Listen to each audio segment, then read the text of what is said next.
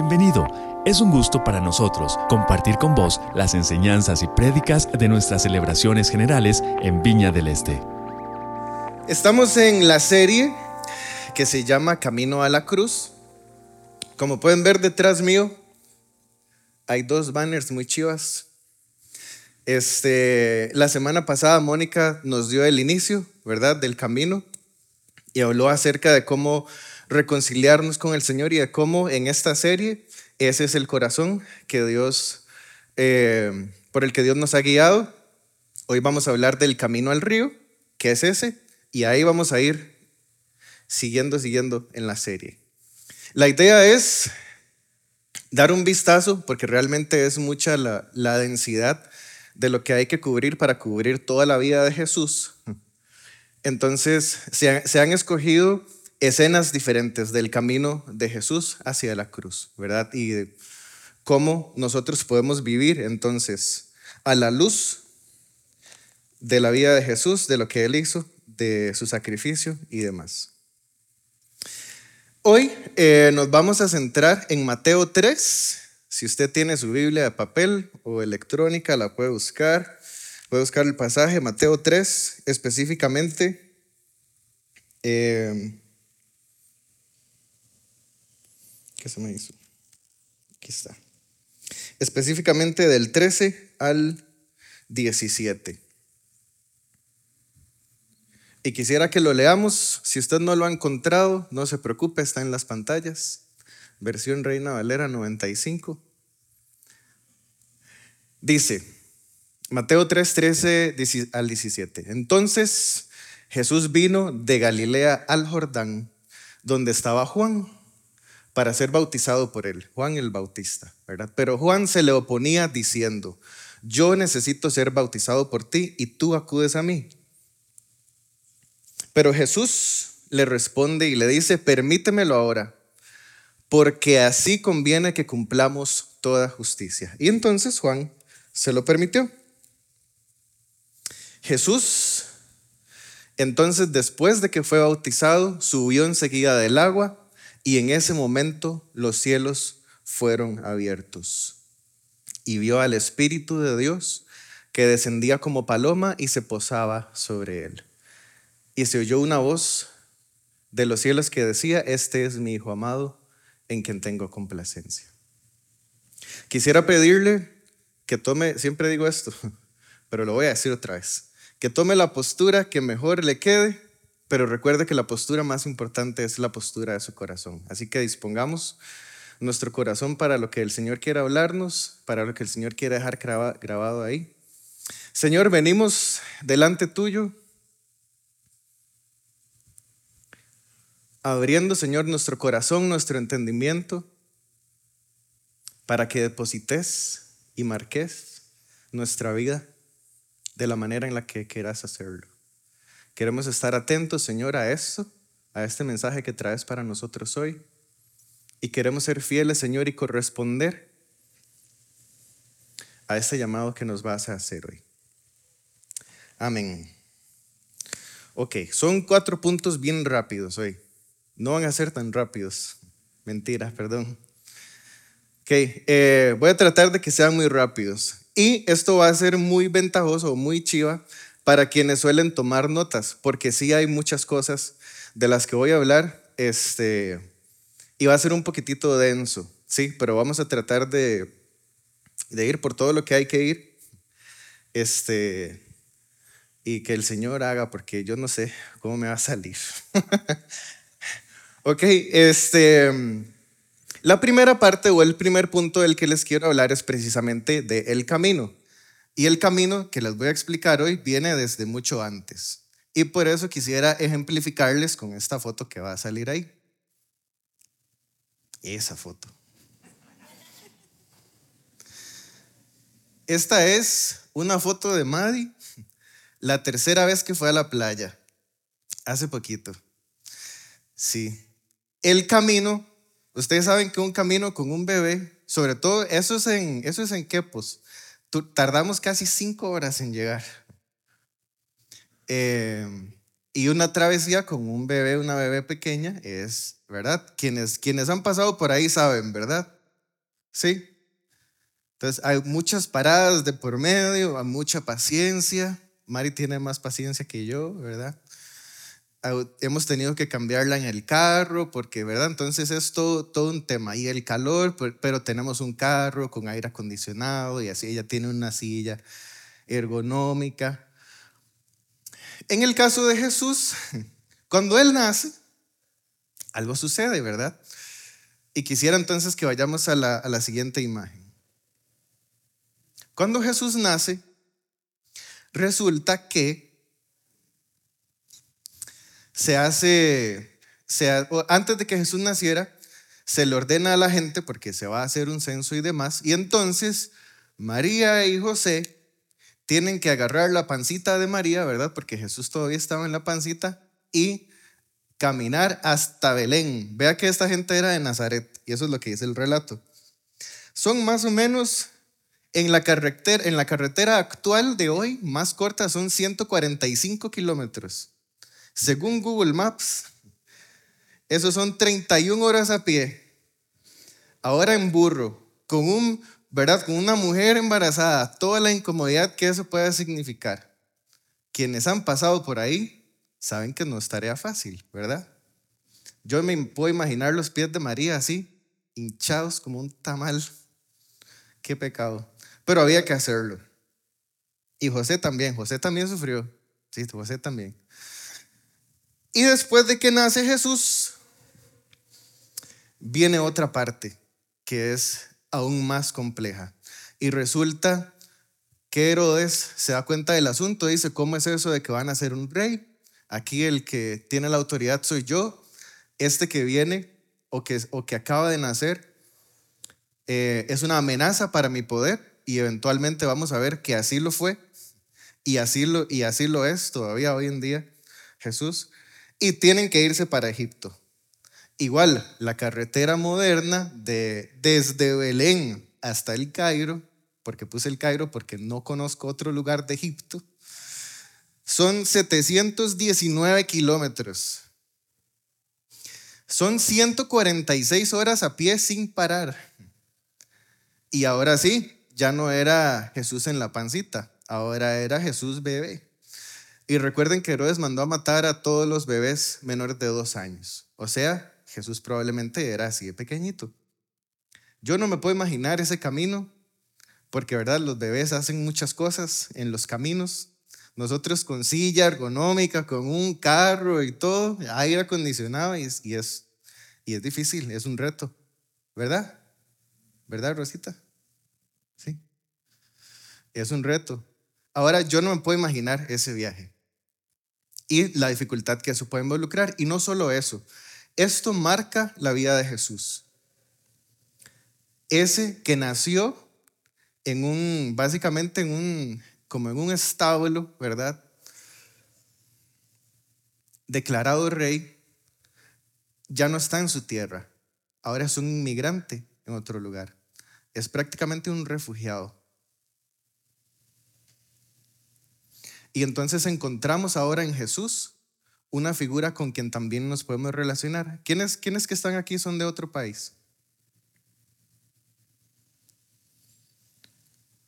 Por diferentes razones se han tenido que mover y probablemente no ha sido fácil.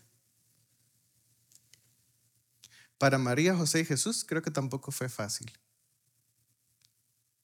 Y si en algo se puede usted identificar hoy, es en que Jesús sabe lo que usted está viviendo, lo que usted ha vivido, porque Él también estuvo en otra tierra que no era la suya, viviendo en condiciones probablemente difíciles. Por eso creo que una parte muy importante del reino de Dios, y de hecho es central en la, en la Biblia hebrea, en Deuteronomio, es central la atención a las personas viajeras, a los inmigrantes, y el pueblo de Israel era comandado a ser amable, a ser gentil, a ser generoso con los inmigrantes. Y así debemos ser nosotros como seguidores de Jesús también. Amén. Así que a esas personas que han tenido que venirse de otros lados, hoy abrimos nuestro corazón y queremos decirles que les, que les queremos acompañar en este camino y si tienen alguna necesidad y si usted conoce de alguien que ha tenido que dejar su lugar de comodidad o donde vivía, ya sea aquí dentro del país o, que viene desde afuera, ábrale su casa, sea un ejemplo de lo que Jesús quiere hacer con estas personas y demostrar su amor a ellos y ellas. Amén. Y es que el camino realmente no es fácil porque después ellos tienen que regresar, ¿verdad? Pero después regresan desde Egipto hasta Nazaret y entonces es un poquitito más el recorrido, ya no son 719, ahora son 829 kilómetros y ahora son 168 horas. Y el camino no es fácil. Y entonces ahora sí, ya Jesús está ahí en Nazaret otra vez Nazaret, un pueblo muy pequeño y muy insignificante, por el que nadie daba un cinco probablemente. No que fuera necesariamente un lugar súper pobre o así, pero un lugar pequeño, como Belén parecido. No figura demasiado en la historia, pero de ahí Dios saca al Salvador del mundo. Y ahora sí, viene la parte del río. Esto es todo el camino que Jesús tuvo que llevar y lo que quisiera es enfatizar que Jesús vivió la vida así como usted y como yo. Tuvo que viajar, tuvo que andar sentadito en un burro o en un camello, no sé. Pero también María y José lo tuvieron que limpiar muchas veces en el camino, seguro, en el desierto. Yo no sé si había agua necesariamente para limpiarlo todas las veces. Ahora sí, ahora hay toallitas húmedas y todo, ¿verdad? Y ahora llega la escena del río. En la escena del río, quiero que volvamos a leer el pasaje, enfatizando algunas cosas. Dice, eh, Mateo 3, 13, otra vez el 17. Entonces Jesús vino de Galilea al Jordán, donde estaba Juan, o Juan el Bautista de nuevo, para ser bautizado por él. Pero Juan se le oponía, diciendo, yo necesito ser bautizado por ti y tú acudes a mí. O sea, así no es el orden, Jesús. Jesús le responde y le dice, permítelo ahora porque así conviene que cumplamos toda justicia. Y esas frases que están marcadas, quisiera que le presten mucha atención. Entonces, Juan se lo permite. Jesús después de que fue bautizado, entonces subió enseguida del agua y en ese momento los cielos fueron abiertos y vio al Espíritu de Dios que descendía como paloma sobre él y se posaba sobre él, perdón. Y se oyó una voz de los cielos que decía, este es mi Hijo amado en quien tengo complacencia. El desierto de, de Judea, que era donde estaba Juan el Bautista predicando, ahí está la imagen, la siguiente imagen, es más o menos esto, están las montañas de un lado y está el mar muerto del otro, es un poquitito más abajo de donde está la línea azul, ¿verdad? Y el río Jordán atraviesa todo el lago, ¿verdad? Desde arriba hasta abajo. Entonces, muy probablemente por ahí en esa región, de hecho hay, ¿quiénes han ido a, esos lugares? Ahí a, Tierra Santa, dicen. Bueno, vos has, vos has ido. Hay un lugar ahí, yo no he ido, yo quisiera ir algún día. Este, pero hay un lugar que de hecho es como, como la atracción y se dice que ahí fue donde Jesús se bautizó, es más o menos ahí. Ahora bien, Jesús dice, el relato dice que Jesús se movió este, desde Galilea hasta el Jordán. Entonces es la siguiente, es la siguiente imagen. Y como solo para seguir dando datos de distancias, son como 123 kilómetros más o menos, como 24, 25 horas a pie. Entonces también Jesús se pega una troleadilla para llegar a donde tiene que llegar. Y tras de eso llega y Juan le dice, no, yo no lo voy a bautizar. Entonces Jesús, toda la troleada que me pegué hay que hacerla contar. Pero en, esta, en este relato quisiera destacar dos elementos. Y aquí es donde se comienza a poner un poquito denso el asunto, pero vamos a ver cómo, cómo le hacemos. El desierto y el agua. Cuando, cuando hablamos de la historia del pueblo de Israel, ¿verdad? Eventualmente del pueblo judío, que es este que está aquí, el desierto y el agua son elementos súper importantes porque nos recuerdan algunas cosas que pasaron anteriormente. ¿A qué les recuerda el desierto? Ustedes que, lean, que leen la Biblia y que lo estudian. El éxodo. El éxodo. ¿Y a qué le recuerda el agua entonces? A cuando se abre el mar, ¿verdad? Usted dice, ¿cuál mar? Yo no sé cuál, pero ahí se abre un mar, ¿verdad? Pero estos dos elementos siempre en la historia de Israel representan una transición entre otros dos elementos más, que son la opresión y el sufrimiento y la libertad, que es el, la siguiente, bueno, el siguiente slide que viene ahí. Podremos brincar al que sigue también. La opresión, el sufrimiento, luego viene una transición de desierto y agua y libertad. Entonces, esto que nos está contando Mateo es relevante para una población. Cuando dice que Juan estaba en el desierto, para el pueblo judío el desierto significaba opresión, significaba estar buscando la salida de la opresión. El pueblo judío estaba en opresión por el imperio romano, ¿cierto? En ese tiempo. Y así entonces una voz que clama que en el desierto abran un camino al Señor, que es básicamente lo que se dice de Juan, es precisamente alguien que está diciendo, vamos a pasar de la opresión a la libertad. Viene alguien que nos va a liberar. Y eso es sumamente importante para el entendimiento del relato de Mateo y para nosotros hoy en día, porque esto le da un significado al bautismo que nosotros eh, experimentamos o el que nosotros vivimos de implicaciones muy importantes. Aún así, entonces significa que de alguna manera el pueblo de Dios o el pueblo judío está en sufrimiento y está en opresión. Y nosotros, de una u otra manera, pasamos por cuestiones que nosotros también sufrimos. Eh, y quería contarles una.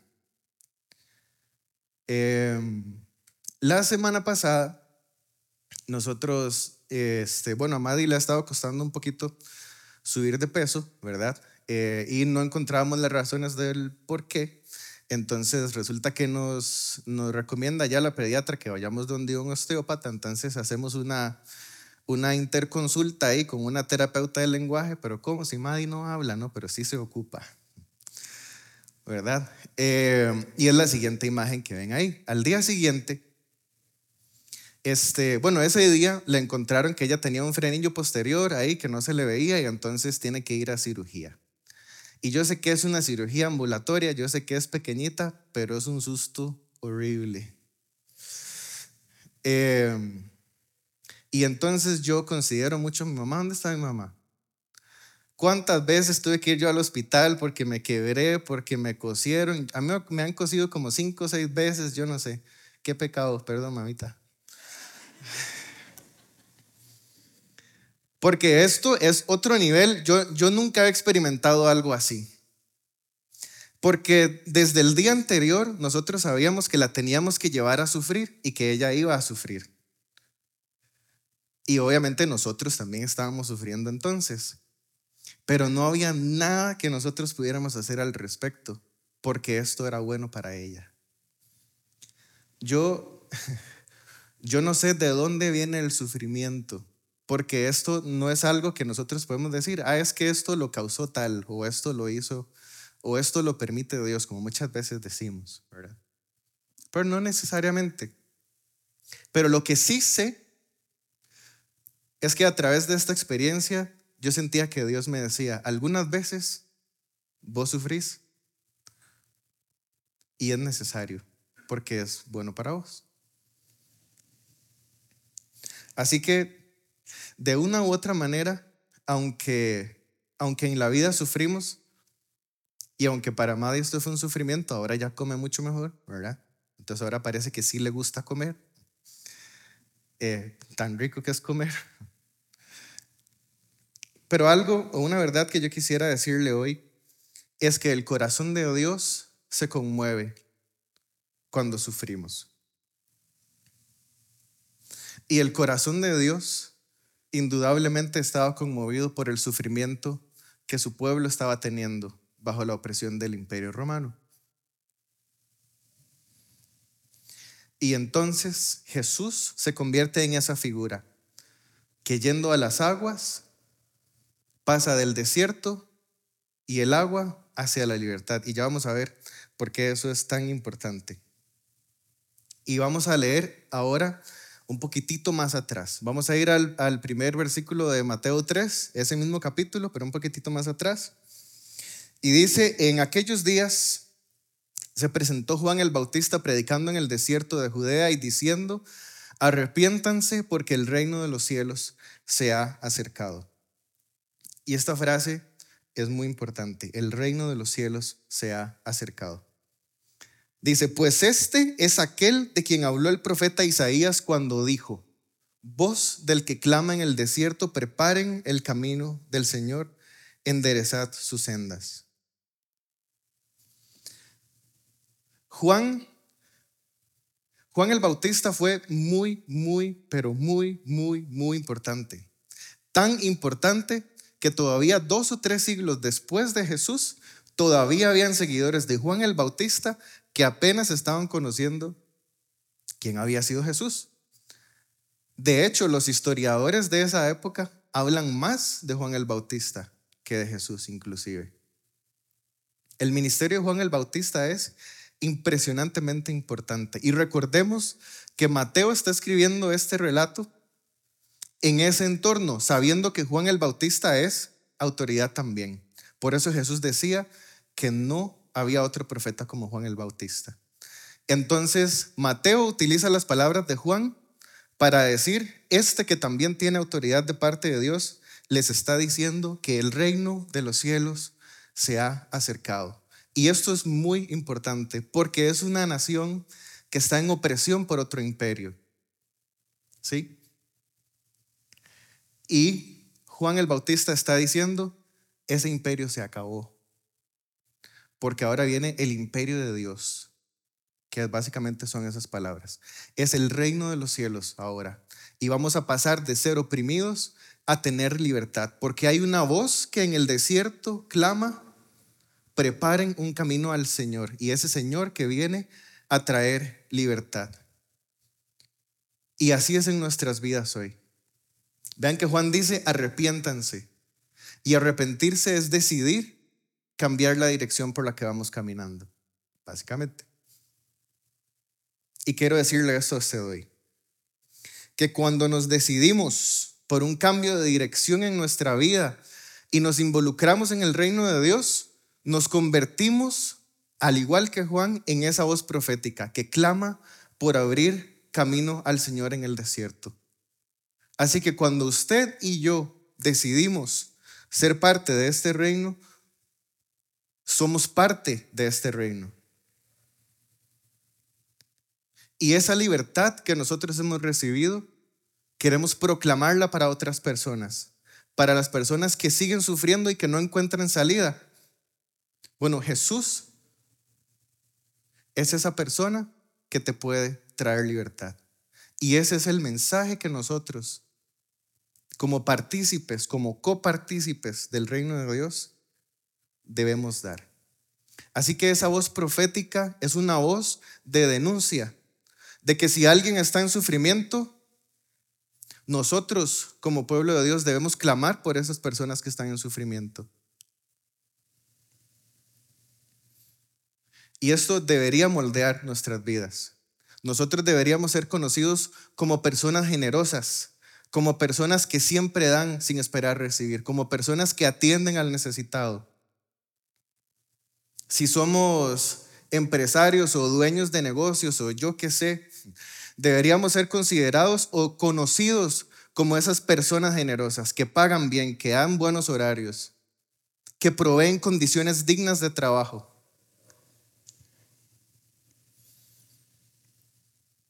Porque el Señor nos ha dado ese llamado de nosotros ser una voz que clama por las personas en necesidad. Y a eso se refiere Jesús cuando en el 3.13, al 15, perdón, cuando dice, permítelo ahora porque así conviene que cumplamos toda justicia. Y quisiera enfatizar esto un poquito más. Pero usted y yo, si hemos decidido ser parte del reino de Dios, necesitamos convertirnos en esa voz igual que Juan el Bautista y clamar en el desierto en medio del sufrimiento de las personas, porque el reino de Dios sí es una promesa para después, pero también es una promesa para hoy. Y el reino de Dios no es solamente preocuparnos por la salvación nuestra después, ¿qué va a pasar cuando nos muramos? El reino de Dios tiene la capacidad de cambiar la realidad ya también y de que nosotros seamos agentes de ese cambio también en la realidad de las personas. Entendiendo, por supuesto, que no somos nosotros, sino el Señor el que hace.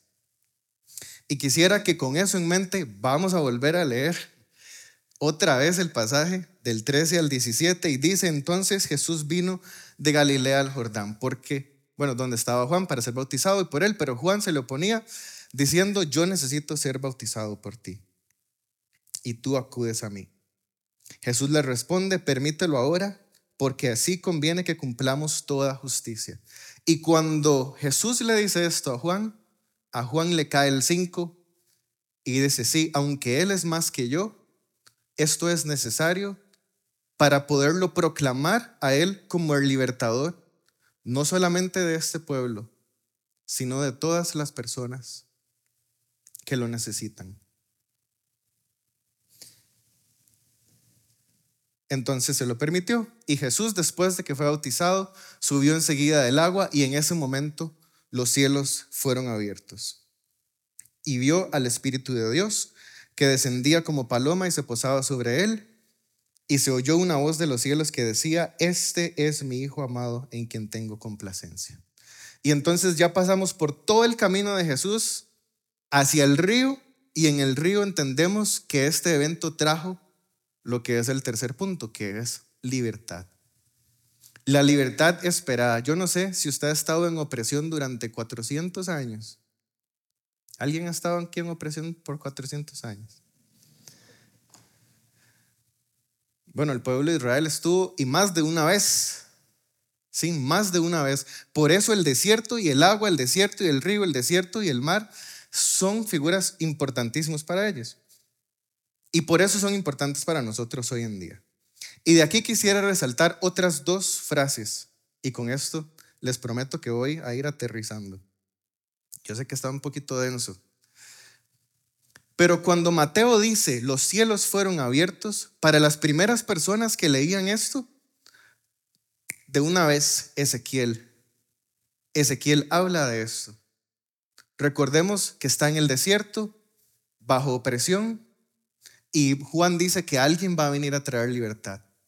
Entonces, cuando Mateo dice que los cielos se abrieron, se recuerda a Ezequiel 1.1, que dice, aconteció en el año 30, en el mes cuarto, a los cinco días del mes, que estando yo en medio de los cautivos junto al río Quebar, los cielos se abrieron y vi visiones de Dios.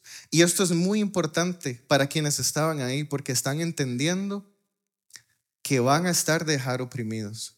Porque el reino de los cielos, que es más grande que el imperio romano, y el reino de los cielos, que hoy es más grande que cualquier sufrimiento que usted pueda estar viviendo, quiere traer libertad a su vida. De hecho, para hablar un poquitito nada más, así rápidamente, esta frase lo que hace es precisamente evocar esa, esa vivencia de Ezequiel, que es por ahí el 587 antes de Cristo y en ese entonces estaban bajo el poder imperial de Babilonia y el relato de Ezequiel, luego y la historia de Israel cuenta cómo el Señor los liberta de eso. Entonces, para quienes estaban escuchando esas palabras por primera vez, hace clic y dice, ya habíamos sido libres una vez, volvimos a caer en opresión y el Señor nos viene a rescatar de nuevo. Y esto también recuerda el pasaje de Isaías. Entonces, cuando habla también acerca del éxodo, vamos a pasar a la que sigue, que es un pasaje un poquitito más largo. Y aquí lo que quiero enfatizar, nada más son dos cosas. Ahí usted después lo puede leer. Eh, ah, creo que era Isaías 51, no lo apunté. que dice, eh, así dice Jehová, Redentor vuestro, el Santo de Israel, por vosotros envié a Babilonia e hice descender como fugitivos a todos ellos. Y avanza y dice, así dice Jehová, el que abre camino en el mar. Y después dice, y esta va a ser la parte más importante, cuando Isaías dice, he aquí yo hago cosa nueva, porque otra vez abriré camino en el desierto. Y recordamos otra vez las palabras de Juan que dice que hay que abrirle camino en el desierto al Señor. ¿Por qué? Porque Dios quiere hacer cosas nuevas. Y esto es lo que significa también cuando una paloma desciende. Hace clic en la mente de las personas que están escuchando esto por primera vez, escuchar de una paloma y acordarse de Isaías prometiendo una nueva creación, porque esto nos recuerda la paloma que alguien soltó después del diluvio. ¿Quién la soltó? Noé. Muchas gracias, doña Luz. y esto significa nueva creación. Así es que quiero llegar al último punto, al cuarto punto, y hablar del propósito e identidad. Porque lo que Jesús hace, o lo que Juan hace cuando le permite a Jesús bautizarse, es hacer una declaración pública de que el Salvador ya llegó de que el Salvador ya llegó. Y entonces dice que los cielos se abren y Dios dice, este es mi Hijo amado en quien tengo complacencia. Entonces, haciéndose bautizar, Jesús acepta la misión de traer libertad y un nuevo comienzo. Voy a repetírselo. Cuando Jesús se hace bautizar, acepta esa misión de traer libertad y un nuevo comienzo. ¿Cuántas personas se han bautizado aquí ya? Déjeme decirle que cada uno y cada una de ustedes, cuando se bautizó, no solamente hizo una declaración pública, si es que la hizo, pero usted se está convirtiendo en parte de la misión de Jesús de la misión de traer libertad a las personas que necesitan libertad. La tarea de declarar y proclamar un nuevo comienzo para las personas que necesitan ese nuevo comienzo. Y no importa de dónde usted venga, porque de Jesús decían, de Nazaret, ¿cómo va a salir algo bueno? En Juan 1.46. Pero ahí le decían a la gente, venga y vea. Tal vez a mí, en mi caso personal, nacido en Alajuelita y criado en San Rafael abajo desamparados, puro gueto, van a decir, de ahí sale algo bueno. De yo creo que Dios hace cosas, ¿verdad? Yo creo que Dios es capaz de hacer. Entonces, venga, vea. Y básicamente eso es una invitación para quien quiera experimentar la libertad de Dios. No importa de dónde usted venga. Jesús venía de los dos lugares menos, menos famosos o, o más pequeños, para decirlo así. Belén y Nazaret. Yo de Concepción, abajo de la Juelita. No sé de dónde viene usted. Mate de plátano. Ah, no, eso está muy tuanis. mata de plátano. No importa de dónde usted venga. Dios tiene un propósito y tiene identidad para usted. No importa de dónde Jesús vino y todo lo que pasó, Dios tenía un propósito con Jesús. Uno muy grande. Pero el nuestro ahora es colaborar con Él, ser parte de su reino y esas noticias de libertad, llevarlas nosotros también ahora.